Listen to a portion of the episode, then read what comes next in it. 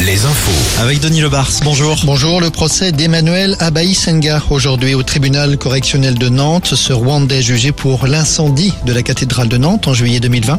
Il reconnaît avoir, je cite, perdu le contrôle en allumant trois feux avant de quitter les lieux. Il risque jusqu'à 10 ans de prison. Le procès doit s'achever en fin de journée.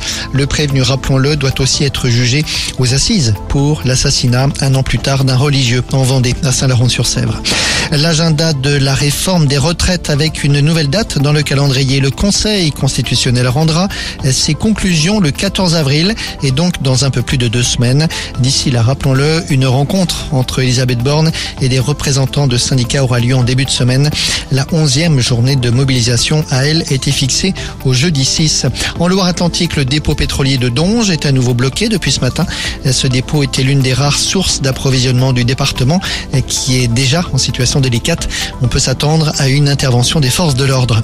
À la veille de la journée filière morte dans les ports de pêche, des pêcheurs bretons ont mené une opération au péage gratuit ce matin au péage de la Gravelle sur l'autoroute A81 en Mayenne. Hervé Berville, le secrétaire d'État à la mer, est attendu demain au Sable d'Olonne et à Saint-Gilles-Croix-de-Vie pour rencontrer les professionnels de la pêche et les élus.